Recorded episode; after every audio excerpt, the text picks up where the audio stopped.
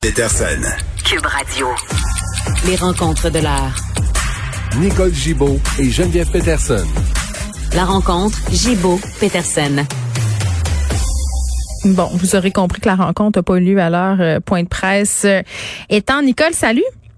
Bonjour Geneviève. Bon, euh, on parle brièvement d'un développement dans l'affaire du pasteur euh, Paul Mukundi qui a été euh, bon reconnu coupable d'agression sexuelle entre autres choses, qui devrait se présenter à la justice finalement, qui s'est sauvé. Puis on se demandait à quoi il s'exposait. De nouvelles accusations là qui ont été portées contre lui, liberté illégale et désobéissance à une ordonnance. Oui, puis mandat pan-canadien, il va pouvoir être arrêté partout et immédiatement. Euh, on va pouvoir euh, l'amener euh, à la prison. donc, il est primordial qu'il se présente, puis s'il se présente pas, puis qu'il se fait attraper, comme on dit, ben, et il va en subir les conséquences des nouvelles accusations. Et ce que ça fait, c'est que c'est sûrement des peines consécutives s'il est trouvé coupable. Puis normalement, là, on a le principe, là, dans une justice qui est pas corrompue, je le répète, d'une d'une défense pleine et entière, mais lorsqu'on publie sur euh, sur les réseaux sociaux qu'on le sait, qu'on on ne se présente pas, qu'on connaît l'ordonnance, qu'on qu'on enfin on se présente pas parce qu'on trouve que c'est injuste, etc., qu'il n'y ait pas une mm. défense là, ben c'est là qu'il va avoir de la difficulté à dire j'ai une défense à offrir. Ça va être très compliqué pour lui. On va espérer qu'il est encore au pays. Euh, ben, ils, ont enlevé leur, le, j'ai confirmé le, apparemment que le passeport a été retiré. Ben, on se posait la question hier. Bon, voilà. Un ex-prof de morale qui va être en prison euh, pour euh, quand même euh, quelques temps. Là, il a commis des agressions sexuelles sur un homme qui a maintenant 37 ans. Ça s'est étalé quand même sur de nombreuses années. 30 mois de prison, je disais longtemps, mais c'est pas si long que ça parce que avoir agressé quatre adolescents en 30 ans, il me semble que c'est pas très proportionnel là, ce prof pour ce prof de morale. Ben, c'est sûr que, et, et, je comprends la juge dans ce dossier-là quand elle dit, mm. écoutez, on, donnerait 10 ans d'incarcération, puis ça ramènerait pas les choses, ça n'enlèverait pas tous les souvenirs, euh, puis ça remet pas les pendules à l'heure. C'est clair. Euh, en même temps, c'est dissuasif, Ben oui, peut-être, euh, certainement. Ben ça se veut également. Mais là, il y a, on parle de, puis c'est intéressant, puis je trouvais ça très intéressant ce, ce dossier-là pour deux choses, parce qu'on a deux théories qui se confrontent pour la juge dans ce dossier-là, c'est-à-dire une recommandation commune des deux procureurs. Et il y a des décisions, la décision de la Cour, des décisions de la Cour suprême qui dit, écoutez, n'allez pas à l'encontre de ces décisions, de ces recommandations, à moins, à moins, à moins. Il y a, il y a un ensemble de balises à respecter et des questions à se poser, etc. Parce qu'on ne veut pas, on fait, on dit que oui, c'est un, un mal nécessaire dans un système judiciaire qui est embourbé souvent et qu'on on responsabilise les procureurs dans ce sens-là. Ça, ça va. Mais il y a aussi l'autre euh, l'autre théorie qui fait en sorte que bon, c'est beau une recommandation commune.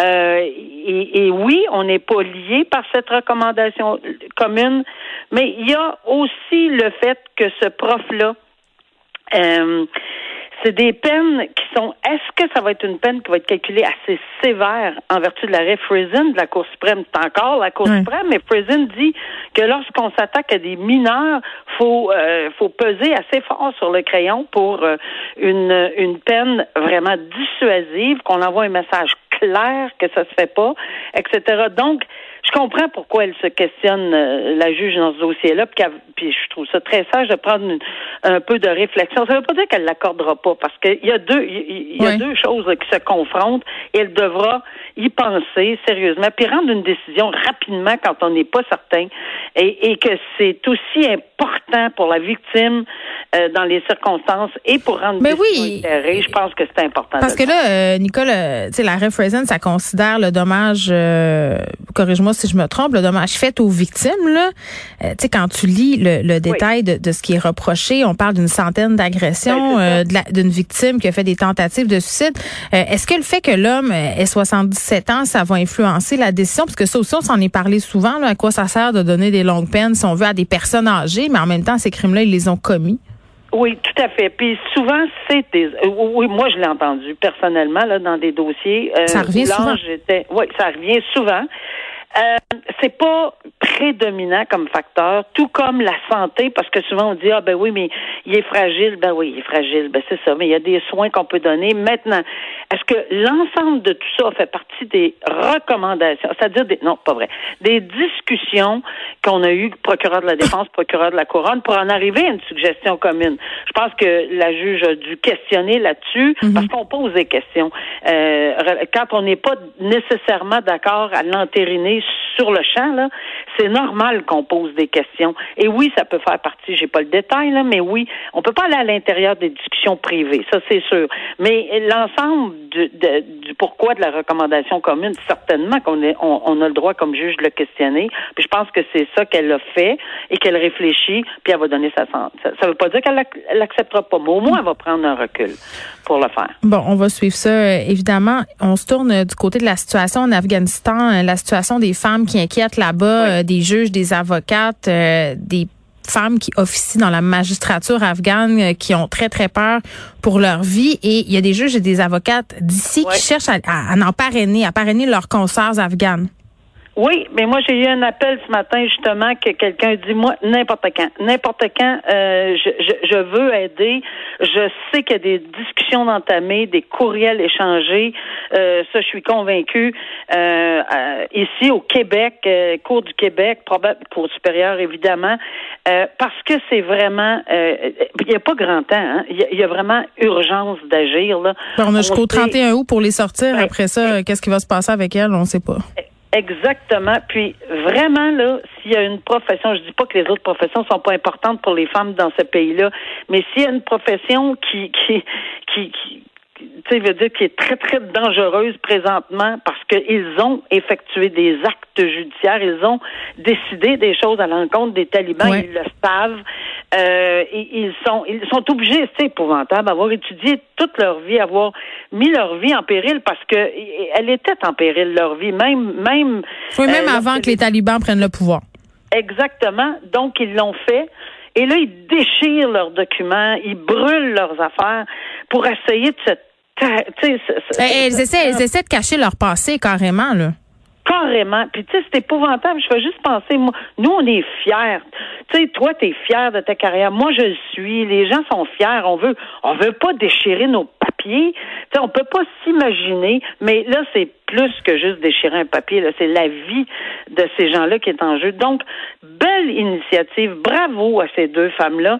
Et j'encourage euh, le système judiciaire, là, toute juridiction confondue, s'il vous plaît, euh, rapidement, parce que tu sais la paperasse, oui, mais oui, mais puis, euh, mais mais là c'est parce qu'on est à peu près à quelques jours, là, à peine sept huit jours là, où on va probablement fermer tout accès mm. et c'est très dangereux. Alors si on pouvait agir vite, je sais qu'à l'impossible nul n'est tenu. Je comprends tout ça, mais si on peut sauver, si ce n'est qu'une femme deux, trois par région, par province, par n'importe. Ce serait extraordinaire. Alors, bravo l'initiative et on espère que ça va fonctionner. Oui, parce que je voyais un des chefs de garde talibans euh, tantôt s'exprimer euh, par vidéo dire euh, qu'il n'allait pas faciliter le départ des Afghans de l'Afghanistan. Donc, ah, même en ce moment, là, donc passer le 31 août, pour vrai, c'est vraiment dommage à dire, mais ces femmes-là vont assurément connaître un destin funeste. Puis pour ce qui entrait à, au parrainage, ça implique quoi? Est-ce que c'est comme parrainer une famille, par exemple, syrienne? C'est quoi? Ben, c'est ça, là, sont en train de... sont en train d'organiser ça, là. sont en train de regarder tout ça parce qu'il y a plusieurs enjeux, et j'en conviens. Sauf que euh, ça, il n'y a pas de problème. Ils regardent toutes sortes de façons pour les parrainer, soit Faisons-les venir, puis on réglera les détails ensuite. C'est ce que j'ai envie de dire. OK. Très bon. Faites les, gardez les papiers, là, on les organisera après. Exactement. Sortez-les de là, au plus vite pour leur sauver la vie. Puis après ça, on s'occupera des papiers. On est bon dans les papiers, mais sortez-les de là. Ces femmes-là doivent avoir des familles euh, parfois aussi. Il faudrait peut-être aussi s'occuper de ces gens-là. Nicole, merci beaucoup. À demain. À demain, au revoir.